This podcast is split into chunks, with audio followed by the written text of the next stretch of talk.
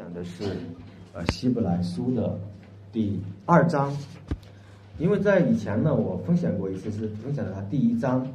那在分享这个二章的一到四节之前呢，我给大家想讲一幅我看过的画。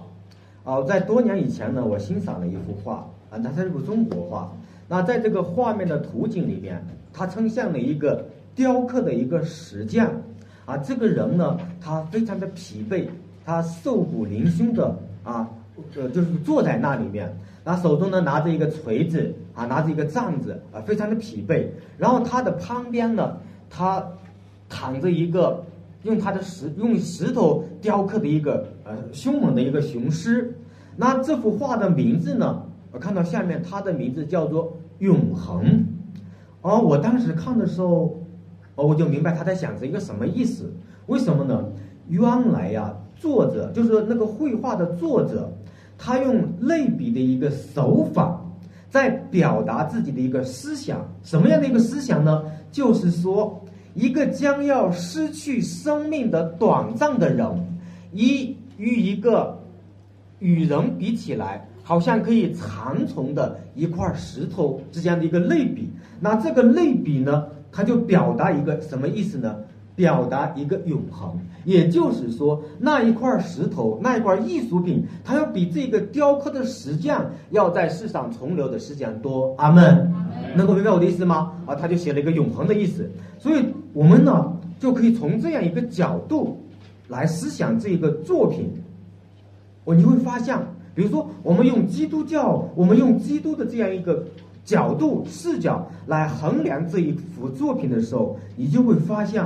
无论是人，无论是那一块石头，它只不过在上帝面前是受造之物，对不对？它不具备永恒的本质，它不具备那一个永恒的那一个那一个生命，是不是啊？那这就给我们带来一个话题，什么意思呢？究竟永恒在哪里可以找到？啊，究竟我们用什么方法可以得到永恒？所以我们可以看到，其实我们从文化的角度，我们可以看到，在整个的我们的这一个人的世俗当中，或者在文化当中，它都可以表达那一个永恒的影子。好，怎么说呢？比如说，我们可以在宗教的角度上，宗教的视野当中，我们看佛教的时候，他在讲一个涅槃的境界。什么叫涅槃呢？涅槃就是佛教徒他修行到一个地步，到了一个境界，那个地方也没有灾难，也没有痛苦，然后也不吃也不也不喝，然后就在那里安安静静的，一直存在到永远，没有喜乐，没有忧伤。他说那个地方就是一个涅槃的境界。那你有没有看到一个永恒的永恒的那个意思？他永恒的角度就在这个这个地方彰显出来了。而我们再可以从我们中国的道教。你就会知道道家他讲究那一个呃长生不老，是不是？我们大家知道那个中国的火药是怎么发明的吗？你就是道教他要炼那个长生不老丹，对吧？炼着炼着，他没有把那个长生不老丹给炼出来，他把火药给偶然给发明出来了，明白了吧？啊，所以说你就会发现，在这样一个。在这样一个宗教的文化当中，你又能够看到一个什么呢？看到一个真实的永恒观念的存在。那这个存在的影子，其实说白了，就是从上帝那里来的，啊，从上帝那里来的。那么我们透过永恒的这个观念，我们在看我们现实的这个，呃，真实的场景，你就会发现，我们活在这个世界上，真实的那个永恒的影子是真实存在的。但是现实是，我们人类面临一个越不过去的坎，就是什么呢？死亡，对不对？我们要面临死亡，我们的心里面有一个永恒的观念，那一个是永恒，一个是死亡。你忽然间发现，我们在这个世界上活得很纠结，啊，你会活得很痛苦，你会发现你在这个世界上活的。他找不到永恒，得不到永恒，可是渴望永恒。那希伯来书的原始的听众，他们为了能够存留或者找到它里面的那个永恒的观念，他就去错误的敬拜天使，他认为天使就是他能够找到那一个永恒的渠道。但是我们回到希伯来书，你就会发现，希伯来书的作者却否定了他们的追求，啊，直接指出天使乃是受造之物，它不具备永恒性。你要想找到永恒，只有是那一位永恒的本体才有这样的全能，才有这样的资格。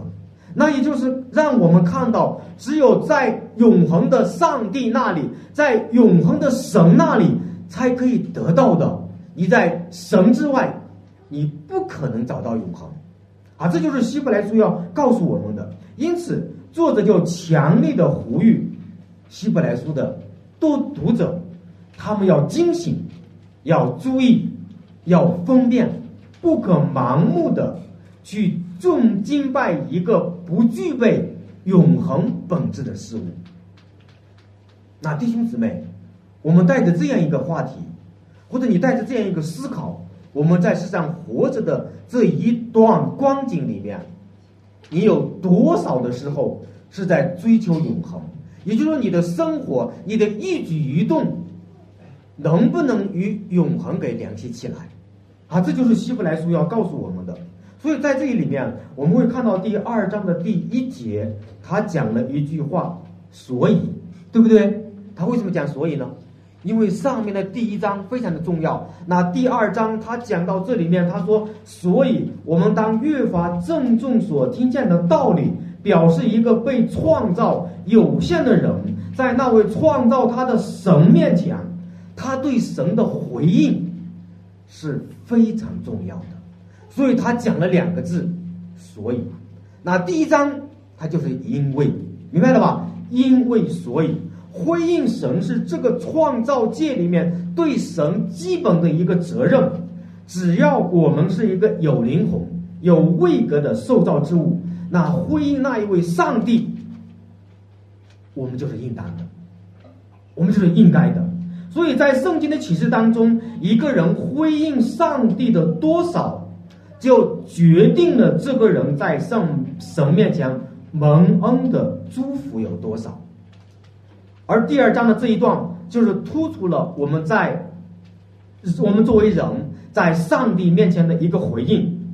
我们知道，基督是万有的主啊，他掌管万有，他管理万有，他承受万有。我们甚至可以说，历史的整个的焦点，它都是指向谁呀？指向基督的。那么，人类发展的方向，正在朝着基督命定的方向直向的在运行。所以，我们可以这样讲：历史它不是循环的，历史是什么呢？从这边要走到哪呢，那边。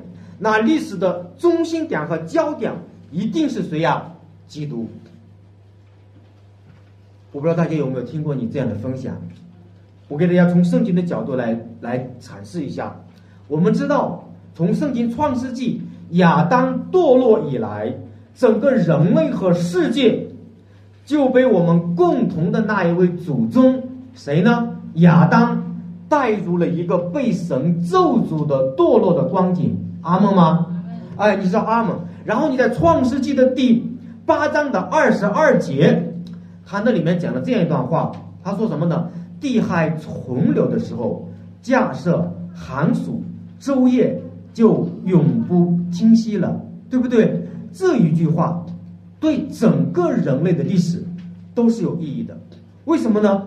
因为我们今天，我们现在，我们此时此刻，我们每个人正是活在这样的一句话当中。为什么呢？这在圣经上叫做普遍恩典，也就是说，我们人人都可以享受的创世纪八章二十二节的这个祝福。那到了这一个马太福音啊，到了耶稣基督到了新约的时候，耶稣基督也讲过一句类似这样的话，可能大家不会用用，我来教大家一下。他说什么呢？他说：“日头照好人也照歹人，降雨给义人也给什么呢？不义的人。”这是什么意思呢？这就是告诉我们，新约和旧约都在告诉我们一个原则：原来我们人都活在生的普遍恩典里面。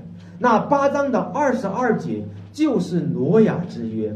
那在这个挪亚之约里面，我们会看到，在大洪水之后的人类，整个人类都活在了挪亚之约当中。也就是说，神的话语永不改变，神的话语安定在天。此时此刻，你还是活在挪亚之约当中。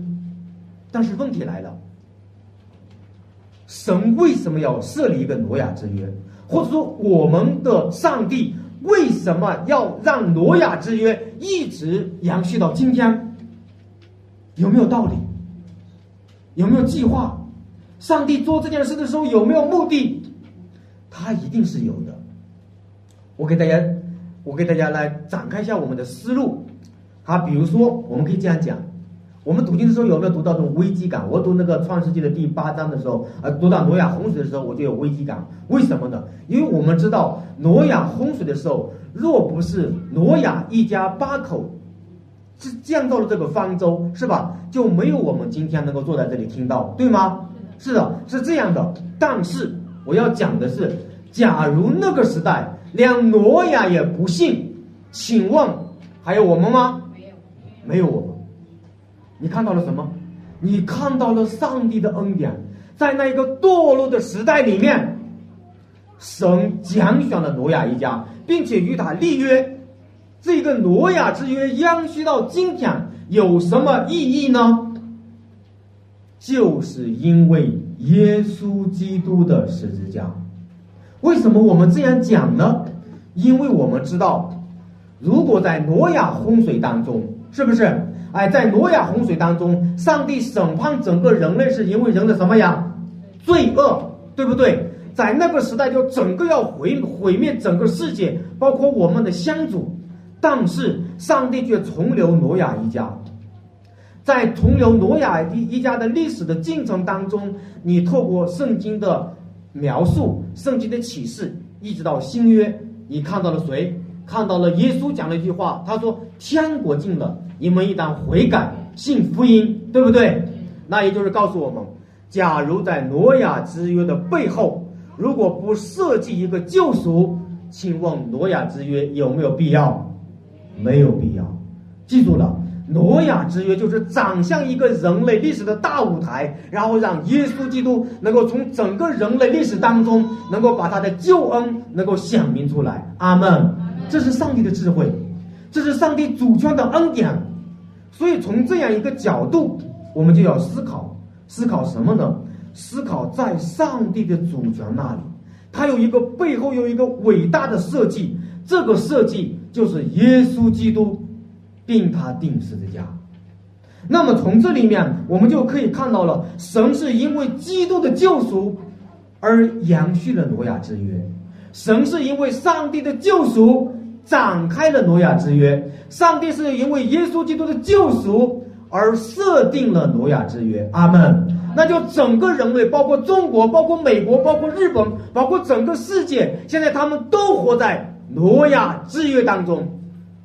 但是没有几个人知道，只有教会在传讲，没有多少人知道这样的奥秘。但是你今天知道了，所以我们可以看到什么呢？看到了希伯来人。不注重耶稣基督，注重耶稣基督所创造的天使，是不是？这就是说，今天的整个人类，他都不关注耶稣基督的福音，他们只关注基督之外的。所以，希伯来书的第二章，他就语重心长的告诉我们说什么呢？所以，我们当越发的什么呀？郑重，什么意思？太好懂了这句话。就是关注的意思嘛，对吧？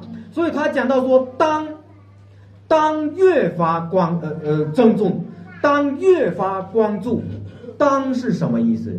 当在这里面不是应当的意思，在希腊的原文里面，它有一个时态叫做现在世，表示人类，表示我们被造的灵魂，应当在神面前更加密切的关注上帝所启示的基督。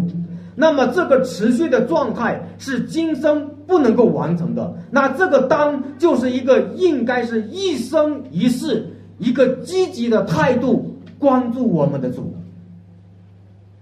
但是我想问大家，今天我们来到这个教会，我们扪心自问，是不是我们每个人都在建的光注主？是不是？啊，我们就需要思考。所以在光注的背后，就是我们自己人生的追求。光注的背后是你人生价值的呈现，光注就说明你足够重视这件事情，你会朝着光注的目标发展与靠近，对不对？这个关注太重要了，关注你说明了你喜爱它的程度，是不是？你关注的一件事物，非常细涉及到我们的真实的利益。或者说，我们会更加的关注这件事情。如果这件事情对我们有利，我们会更加的关注它，对吗？你人生中最喜好的，就是你最关注的，最关注的那一个，就是你在敬拜的那一个。那我想问大家，你会关注什么？啊，比如说我们我们会发现，在思想的体系当中，或者在文化的体系里面，我们可能会有些人关注民主，关注自由，关注法治，是吧？盼望着思想自由、尊重人权或者国际上的大事。哎，我想问大家，你们这几天在关注美国和伊朗的这个紧张关系吗？这是世界上的最大的事情啊，发生的国际上的。好，如果你没有关注的话，你可能会关注炒股、理财、军事、体育、彩票，对吧？有没有关注过？没有。啊，我再问一下，你们有没有关注中美贸易战？有，关注了吧？为什么会关注？因为这个涉及到我们的生存，也就是说，你关注的一定是涉及一件生与死的事情。阿门。为什么这样讲呢？我给大家说一下：贸易战之下，美国要加关税，中国的产品就卖不出去。为什么呢？中国的产品大多都是低端的产品，它就卖不出去了。卖不出去，直接的后果就是大量的企业会倒闭。工人就会失业，就会返乡，那你就会发现经济就会倒退，房子就会卖不出去，银行就会破产，就会降准，就会印钱，然后通货膨胀，然后人民币贬值，然后恶性循环，粮食短缺，外资企业离开中国，开始投资到东南亚的国家，影响股票等等等等。你说涉及不涉及我们的生存？太重要了。你为什么会关注它？因为涉及到我们的生存，涉及到我们生与死的一件事情，你就会发现，你关注的事情一定涉及到你最大最大的利益。那么我们可以想象，在那那几天的时候，中美两国的元首打了一个电话，直接就影响股票反弹还是回落，它这个很重要呀，是吧？我们也可以看到，现在那个理财的，现在就是说。不是把人民币挪到外国啊，我换成美元挪到外国，就是开始买黄金。为什么呢？因为咱们中国的这一个人民币贬值，你会发现手中的钱不值钱，那该怎么办呢？有钱人就开始买黄金了。黄金是硬通货啊，你会发现听到很长知识是吧？啊，你就会发现黄金才能够是国际上最流通的，人民币到了国际上就不吃香了。那我们回过头来讲，贸易战涉及到我们的经济生存，也间接的涉及到我们生与死的一个问题。那换一句话讲，就是说，如果一件事情能够涉及到你的生存和死亡，那么我们应当对它的关注度要更高一些，是不是？但是我们令人很遗憾呀，希伯来人所关注的对象，他们认为他们涉及到他们的生与死。所以他们关注的一个对象就是一个受造的什么呀天使。那么我想问大家，他有没有把这个对象给关注正确？没有。那我想问大家，你们关注正确了吗？我们在这个世界上生存，你有没有把你的关注点具体的那那一位正确的、永恒的、有价值意义的事物之上？所以希伯来书里面他就告诉我们说什么呀？他就说：“恐怕我们什么呢？虽流失去。大家这段经文大家读懂了？读过吗？读过。我想问大家，虽流失去是什么意思？啊？虽流失去，虽流失去的意思，我给大家解释一下。在这里面有两层意思。第一个意思就是滑就是流，什么意思呢？像一件事情从我们的脑海当中、记忆当中给划走、流失掉、忘记了，这是第一个表达。第二个，走错路，什么意思呢？好比一块食物，忽然吃到嘴里面，错误的进入气管，可怕不可怕？要命的一件事情呀，对不对，弟兄姊妹？好比是，他另一个解释是，好比一枚戒指，从你的手指上滑落，贵重不贵重？把一件贵重的东西给丢失了，对不对？这就是虽流失去的意思。那么回到这个语境当中，你在理解的时候，它就是告诉我们，你很可能丢失的是一件非常贵重的事物，导致于涉及到影响我们的生命。阿门。这就是随流失去的意思。那随流失去呢？在这个经文的处境当中，还有一幅图画给呈现给大家，什么意思呢？他说，好像一条大船。因为没有锚，没有抓住那一个海底，所以呢就被潮流就带走，这条船呢就离开了安全的港湾，危险的在海中飘来飘去，可怕不可怕？非常可怕，是吧？所以你就会看到这个时候要该怎么注意呢？要脱离这个危险的处境，唯有靠这个水手郑重留意。才有脱险的机会，啊，这就是这个希伯来文的经文的解释。所以郑重留意，在希腊文的原文当中，指的是在风暴中，你用你的锚紧紧的抓住海底的目标，使船能够稳稳的停在那里，不至于漂流失去，不至于遇上暗礁给船翻，是吧？这就是那一个随流失去的那一个意思。也就是说，回到经文的处境当中，回到我们的时代当中，我们当时的潮流已经带离和偏离了那一个真正使人能够得到永恒的福音的真理。他们的责任就是再一次的抵挡、保全自己、保守自己，这样就可以不失去、不丢失啊！这就是那个“虽流失去”的意思。所以我们可以查考那个呃那个嗯呃希伯来书的时候，第一章讲到了天使，那后面呢他会讲到谁呀？摩西是不是？呃那个圣殿的敬拜，还有亚龙大祭司的职奉，啊这一切在旧约的体系当中都是他们的潮流。换言之，希伯来人他注重的是今生的潮流，忽略的是那一位永恒的本体。基督的福音和基督与他的十字架，啊，这就是那个希伯来书要讲的。我们可以这样想象：如果我们每个人，其实我们就是正在驾驶着自己人生的船，在这个世界上正在漂流。你说你可怕不可怕？还是非常可怕的。因此，我们今天的这个世界被各样的风流、和潮流和呃风尚阻挡我们的人生。假如我们的生命，危险的在这个世界上漂流，生命没有归宿感，充满了失落，人生充满了危机和变数。因为我们的人生中，对那一位基督永恒的事物关注的不是很多。我们可以这样讲：我们有基督吗？有，但是你的关注点并不单单是耶稣基督，对不对？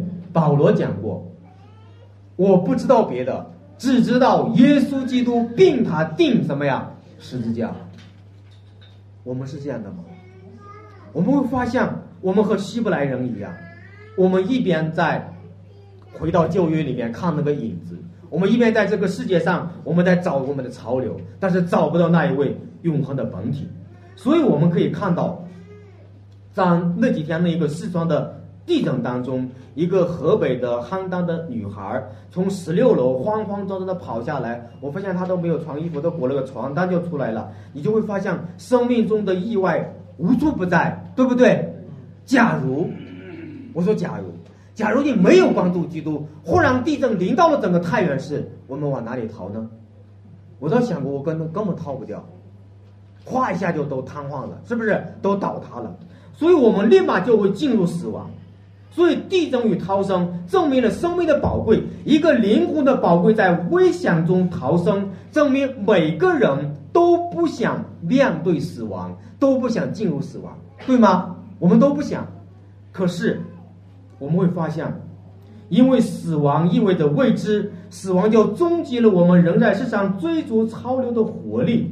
然而，令我们想不到的是，人即使活在世上追逐潮流，仍然是一个死亡的结局，对不对？你就无论你怎样的追逐这个潮流，你的追逐潮流的目标是为了活，但是你仍然逃不脱死亡，对不对？仍然逃不脱死亡，所以在潮流的追逐当中，我们就失去了永恒的机会，因为人在这个预表的世界上。没有看到认识永恒的本质就是基督，离开了基督，追求他之外一切的价值和意义，在圣经上说都是虚空与捕风，因为那不具备永恒的意义，对不对？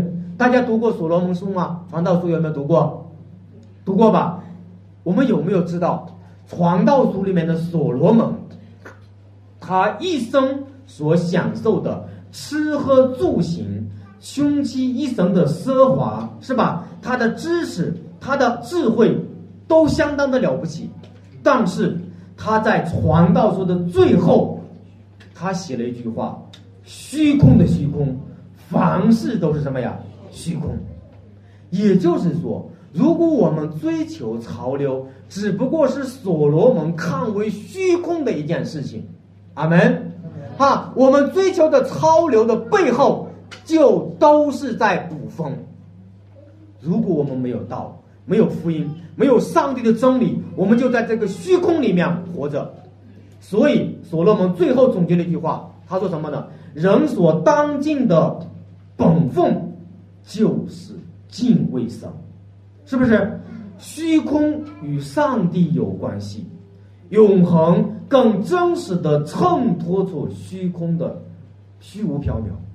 那我们就看到，在新约里面，保罗的话与这一句话有异曲同工之妙。他说什么呢？他说：“我把万事因着基督都当作有损的，把万事看作什么呀？粪土。”我们这些经文你可能知道，但是你可能不会用，或者你就没有用到你的生活当中，是不是？所有的人都脱离了那真正的目标，追求超流。而是为了活着的价值，但是他就要进入死亡，是不是？这是人最大的损失。有多少人会思考今生所做的任何一件小事，都与永恒有关系呢？你想过吗？想过没有？我今天做的每一件小事，或者每一件事情，你都与永恒联系起来，有没有这样的智慧？如果你没有，赶紧悔改。因为我们要面临那一位永恒的上帝，是不是？你会，我们，我们用我们的现实看的话，我们每一个人活着活着，最后都什么样的死去了，是吧？我们活在这个世上活着的意义，追求超流、偏离目标的意义，就是为了活着。但是我们要死去，对不对？我们我们在亚当里面都偏离了那一个。永恒的本质都偏离了永恒的追求，都偏离了那一个永恒的目标。但是你回到圣经，我要给大家说，只有一个人，他能够操着一个目标，不随潮流而活着。大家知道是谁吗？耶稣基督。啊，怎么讲呢？在加拉太书的一章的四节，基督照我们父神的旨意，为我们的罪舍己。要救我们脱离这罪恶的时代。基督活在这个世上的时候，他的目标目的是什么呀？就是死亡。我们也死亡，他也死亡，但是不一样。为什么呢？因为基督的死亡就是福音，是不是啊？就是福音。所以强望人中在世上活着的目标是为了生存下去、延续下去，但是偏离目标。就进入了死亡，是不是？他们的火成为了为了死亡而活的那种火，这叫做堕落。唯有基督为了救赎这群偏离航道的人，活着是为了死亡，他的死是为了这些偏离航道的人，这就叫救赎，叫福音。叫神的恩典，叫神的恩典。所以，基督的人生在这个世上活着，他只是为去遵行父神的旨意，就是去定时的家，就是去为了做成救恩。所以，我们会发现，唯有基督，他反潮流而行，但他却复活了。阿门。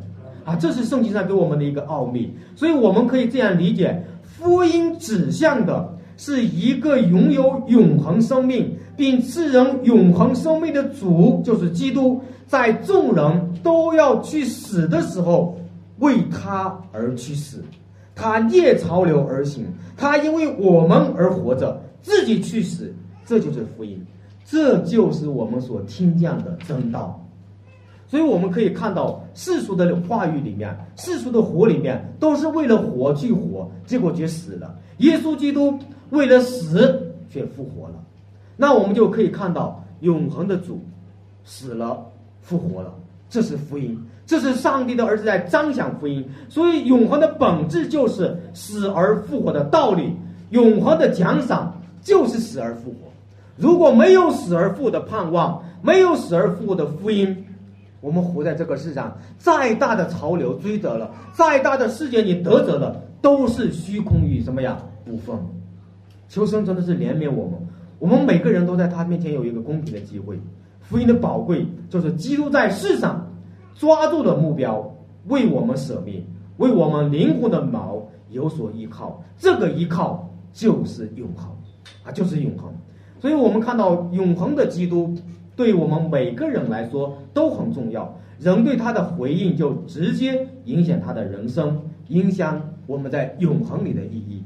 所以今天我们分享的就是说什么呢？就是让我们能够看到我们所做的、所想的，在这个世上的一言一行，都直接涉及和影响我们在永恒里的意义啊！求上帝怜悯我们。所以在在这个圣经当中，《希伯来书》的第二章里面，他接着往下讲，那借着天使所藏的话，既是确定的，方刚放悖逆的。都受了该受的什么呢？报应是吧？该都受了该受的报应。那这里面我们可以看到，凡刚放悖逆的，都受了报应。我们若忽略这么大的救恩，怎能什么呢？陶醉呢？为了警醒我们，圣经用一个例子，由轻到重，从比较简单的。到不胜迫切的一个情况入手，然后带出了一个相同更重要的一个原则或者一个状况。我们知道，在旧约当中，神向人说话是一个不争的事实。如何向神说话呢？在旧约里面，摩西把神的话传递给会众的时候，其实就是神界的天使把神的话告诉摩西。摩西中保的地位在告诉什么呀？呃，以色列人。那这样呢？律法就关乎上帝自己。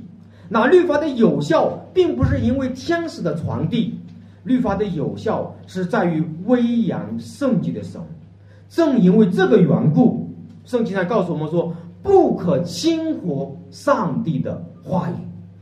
我们在这里面可以看到了，刚放被你带来的是被神的咒诅。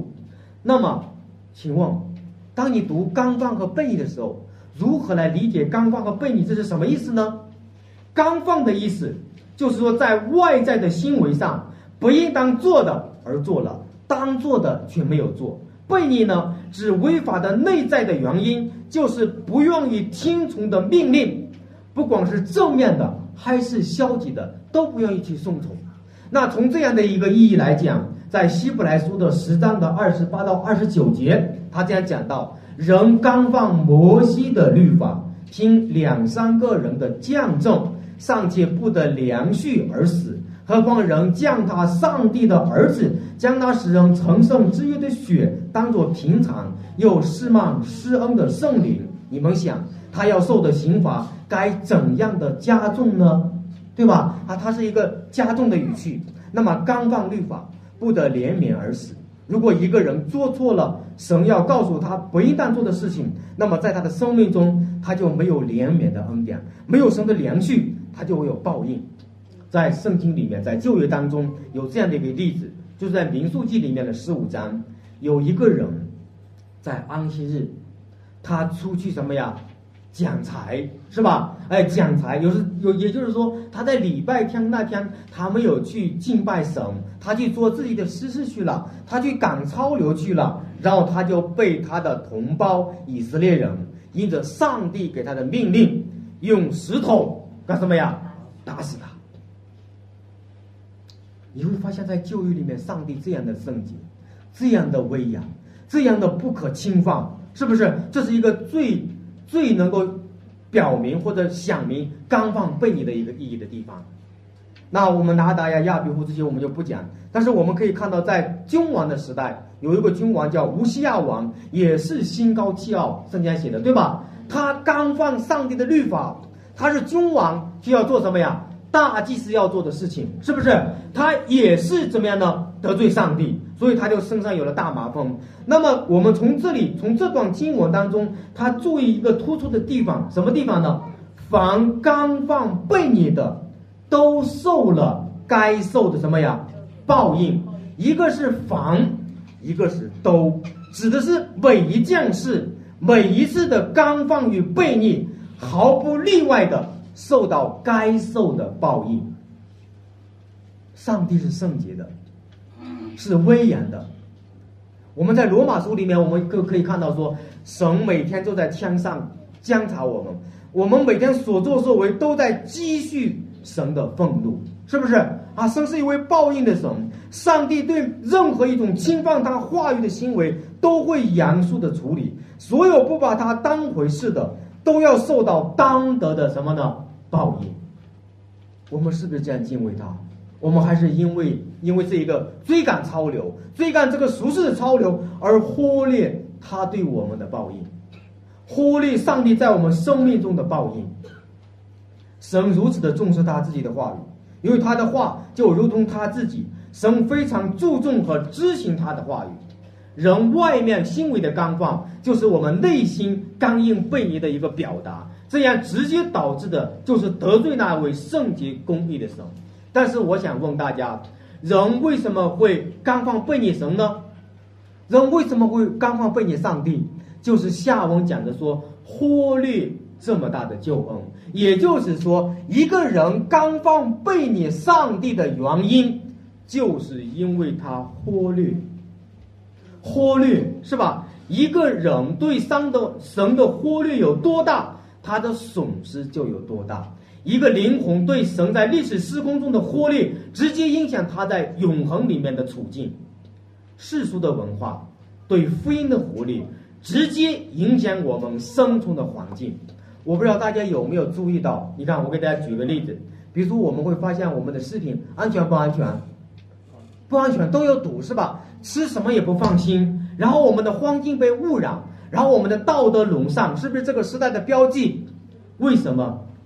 因为我们忽略上帝，为什么呢？因为我们没有对神的敬畏，人心因此没有约束，没有规则，没有秩序，是吧？正因为这样，我们正在承受悖逆他的后果。但是我们不会联想到这里面，是不是？当你身处在这样一个污染的环境里面，你的食品不安全的时候，道德沦丧的时候，没有爱心的时候，你肯定不会想到说这是因为背逆上帝、忽略上帝、刚放上帝而导致的。我们会这样想吗？我们有这样的眼光吗？我们没有这样的眼光。为什么呢？因为我们所行的、所想的，我们不会与那一位永恒的本质的上帝。给联系起来，我们只活在今生，我们只看到了今生的那一个好处，是不是？忽略永恒的审判，忽略那一位公义的上帝，因此我们就活在这个环境里面。甚至我们可以这样说：我们这样的结果，就是因为刚放背逆上帝。求神怜悯我们，忽略神就是永恒的真理，注定会得到报应。这是神定的一个法则。无论是一个国家，无论是一个君王，无论是一个穷和族穷，是吧？只要他刚放上帝，他都逃不了上帝对他的咒诅。因为我们可以看到，从一个国家到一个君王，到他的臣仆，到他治下的人民，活立上帝的话语，他就是在刚放那一位坐在宝座上的神。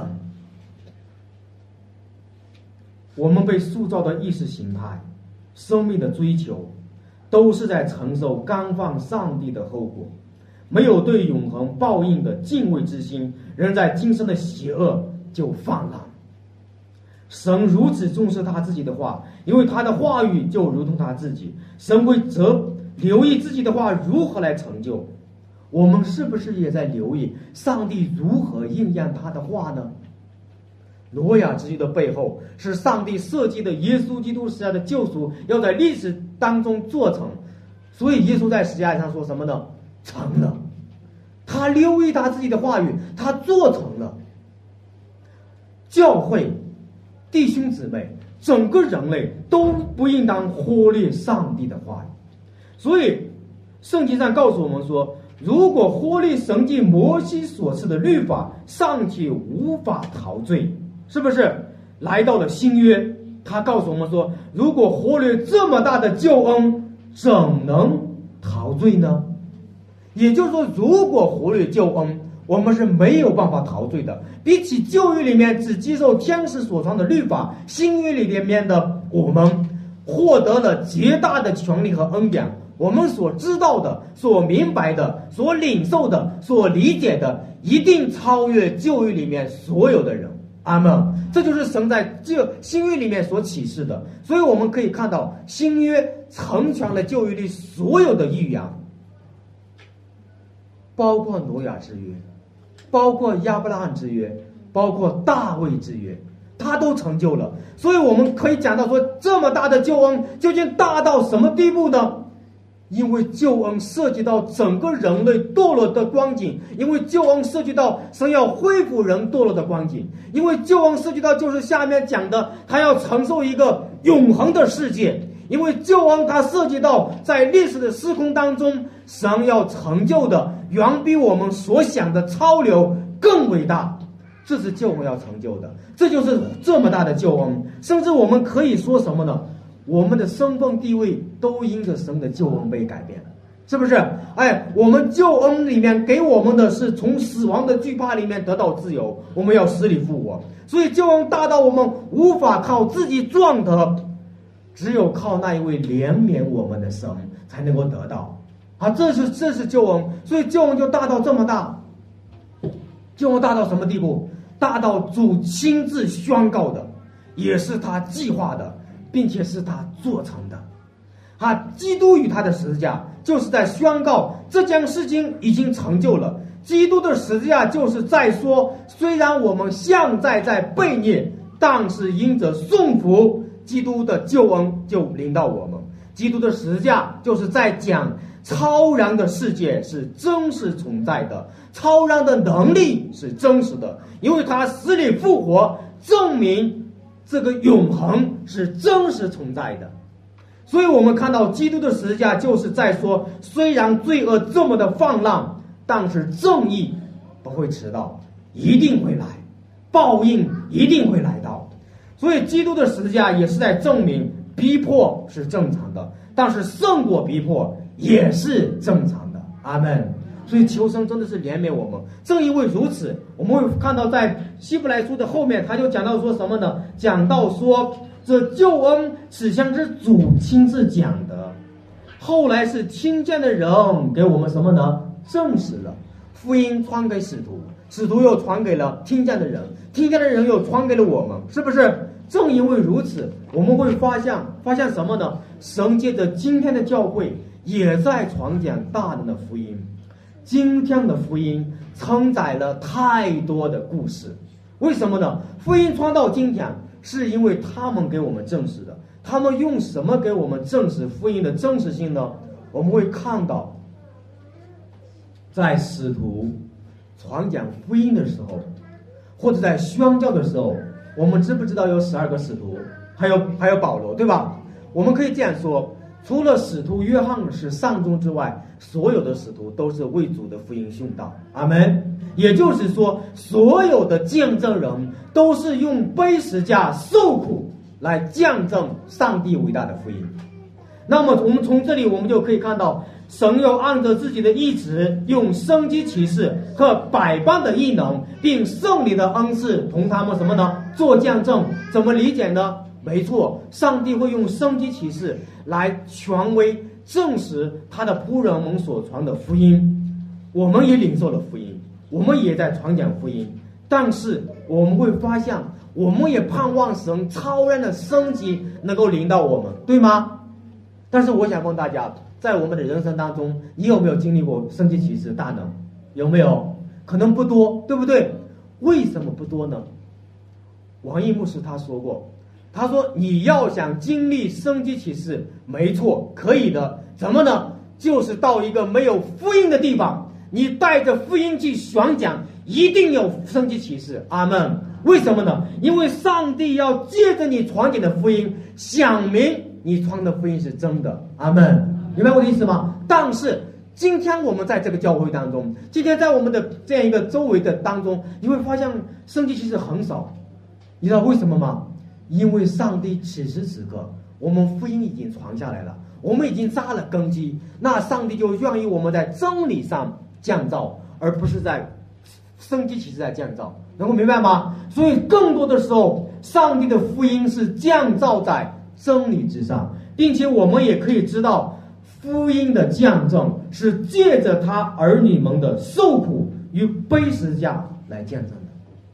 这就是今天的教会，这就是今天的信仰，这就是基督与他的十字架。所以求生真的是帮助我们。当我们把福音传到那个地方的时候，我们就会看见上帝借着真理来建造他的儿女。那么我们可以想象。在这个忽略忽略福音的时代，教会称向福音的方式，就是以受苦的形式来彰显我们自己所信的。因为在安逸舒适里面是属于永恒状态的。弟兄姊妹，我给大家讲哈，永恒舒适，永远的安息在哪里？在永恒里面，对不对？但是我们把它给过反了，我们现在就想过一个永恒安逸的生活。其实你是在暂时受苦的一个地方，想过一个永恒那里面的一个生活，这是不可能的。因为在这个暂时的受教界里面，上帝让我们活出福音的那个原则就是受苦，就是背十字架。所以我们从这里我们就可以看到什么呢？看到这个时代不喜欢受苦，只喜欢安逸。只喜欢我们能够舒适的生活，喜欢享受快乐，但是神为这个时代定了一个见证飞的机会，就是受苦，甚至于是受死，因为在暂时的世界里面是没有永远的安息的，对不对？你不可能在一个暂时的界里面，你永永远远啊舒舒服服的活下去，不可能的。记住了，这是一个被咒诅的世界，你会有病痛。你会有，你会有，你会前面会遇到困难，是吧？你会遇，你不可能一帆风顺，为什么呢？因为上帝让你知道，你时时刻刻活在暂时界里面，不是永恒界里面。所以我们可以看到，为福音而受苦，成为现在这个非常时候的一个特征。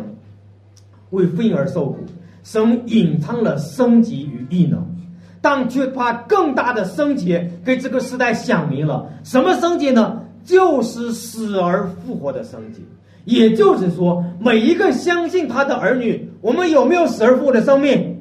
有。我给大家讲哈，没有一个神级能够大过死而复活。所有升级上的升级，它指向的是死而复活。为什么呢？因为所有的生机都是要指向那一位基督的，而基督的死而复活，就让我们告诉。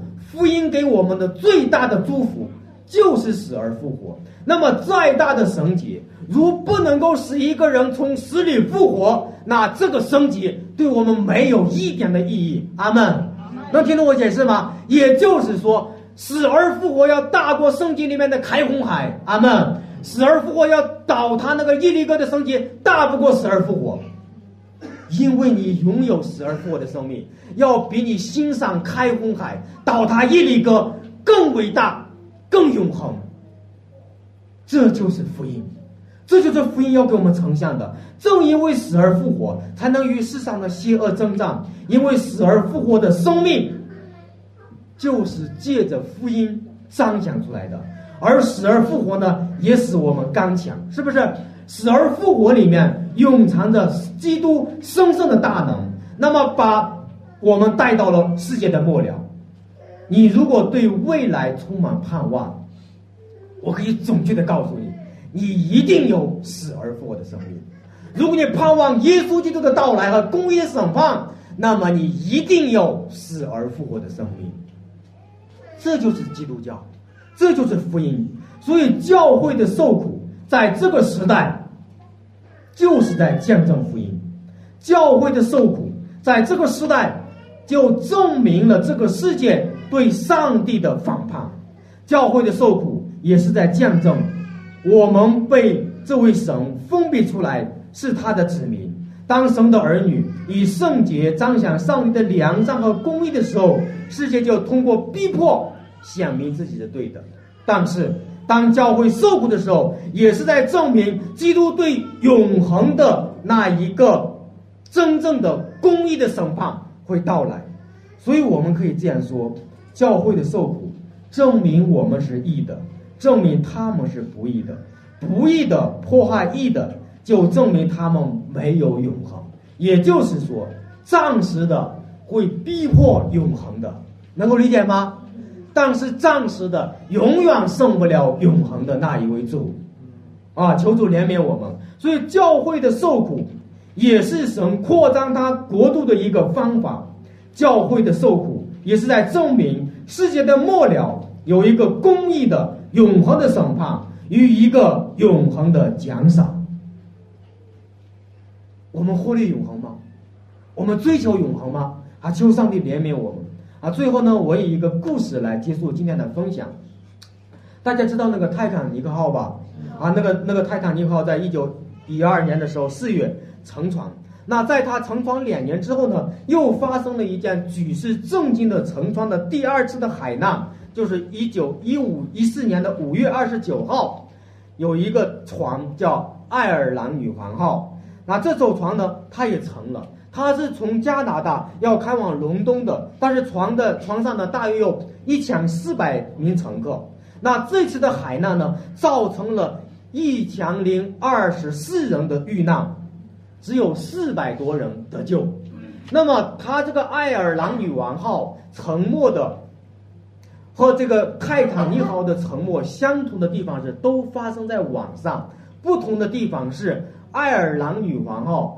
整个船的沉下去仅仅是十五分钟，也就是说，在这十五分钟之内，他就没有机会把那个救生艇给放下去，机会都没有。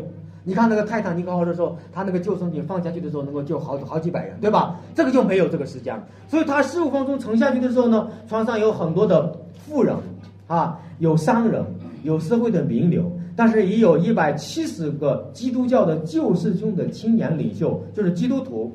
啊，他这是一个宣教士普威廉创建的一个救世军的呃基督教领袖的一个嗯宣教机构。那么他们呢要到伦敦去参加他们的一个国际的特会。那这正好这个船就沉了。那在船沉的时候呢，他们的住的地方正好就与船舱的这个救生衣的旁边啊，他们就在救生衣旁边。然后呢，他们就穿上救生衣，这一百七十个青年领袖都穿上救生衣，就跳到水里去了。那么过后，整艘船呢只有四百多人幸存者。当他们被救上来的时候，就去找这一百七十个青年领袖，但是令人遗憾的是，一个都没有找到。哎，大家就很奇怪，为什么没有找到呢？究竟发生了什么事情呢？然后就后来就一个记者就把这些人就都召集到一起，然后就开始分享他们是怎么得救的，得到的版本几乎是一模一样。什么意思呢？一个年轻的男孩或者一个年轻的女孩游到他的身边，把他的救生衣打开，脱下来，交给他，自己就去舍命了。那也就是告诉我们什么呢？当告诉我们的就是，这群人，他们把救生衣穿上，不是为他们自己，而是为别人去穿的。啊，也就是告诉我们说，他来到了这一个被救的人面前，他就问说：“你是基督徒吗？”然后就带着这些人信主，为他们祷告。啊，他们舍去了自己的生命，换来了他人的幸存。在这一个被救的人当中，有一个身强、身体特别强壮的男人，他就流着泪讲述自己这个被救的经历。他说，一个十七八岁的女孩又到他的跟前，脱下自己的救生衣给他穿上，他穿了一会儿，良心不安，为什么呢？我一个大男人，怎么能让一个十七八岁的女孩给给我穿呢？是吧？一旦给她再穿上，然后他就游到小女孩的旁边说：“我准备把这个救生衣还给她。”然后小女孩大声的问他说：“你是不是基督徒？”你是基督徒吗？他说我不是基督徒呀，我还没有考虑我信不信基督徒的，我还没有做好这个准备。女孩就把救生衣丢给他，生气的对他说：“我死比你死要好，我死以后可以回到天堂，到进入永恒，而你死却没有天堂永远的盼望，所以你必须活下去，你要代替我活着，直到你来到耶稣的面前，得到和我一样永恒的生命。”所以从这里面，这个男人说完的时候，他的眼泪就止不住的流。他说：“那个晚上，我被救了两次，一次是从水中救起，一次是从福音里面从最终被救起。啊，这里面你就会看到什么呢？看到的是一个基督徒，他舍命，他舍己，他背十字架，彰显福音。所以求上帝真的是怜悯我们弟兄姊妹，信仰。”是用受苦舍己去见证的，尤其是在这个逼迫的时代，尤其是在这一个非常的时候，这个城市需要福音的见证。但是我们的见证，就是我们看到这个国家也需要这个见证的时候，我们需要去为主、为福音去受苦，因为耶稣基督为了福音受苦，使徒为福音受苦。历史以来，所有许多的故事都在谱写一个背十字架的生命。那么，我们可以看到，因着福音，因着他们永远的生命，他们所做的、所想的，都与永恒有关系，是不是？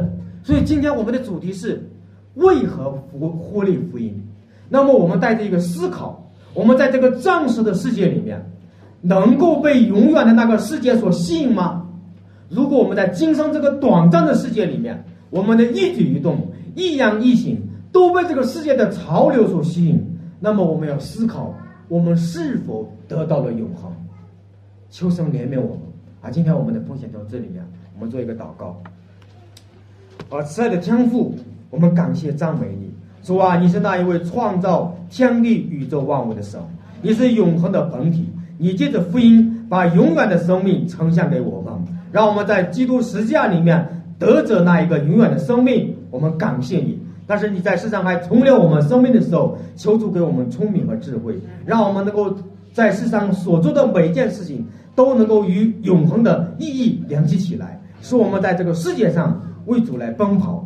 求主你来复兴我们，复兴我们中间的每一位，也复兴这间教会。谢谢主，听我们的祷告，奉主耶稣基督的圣名，阿门。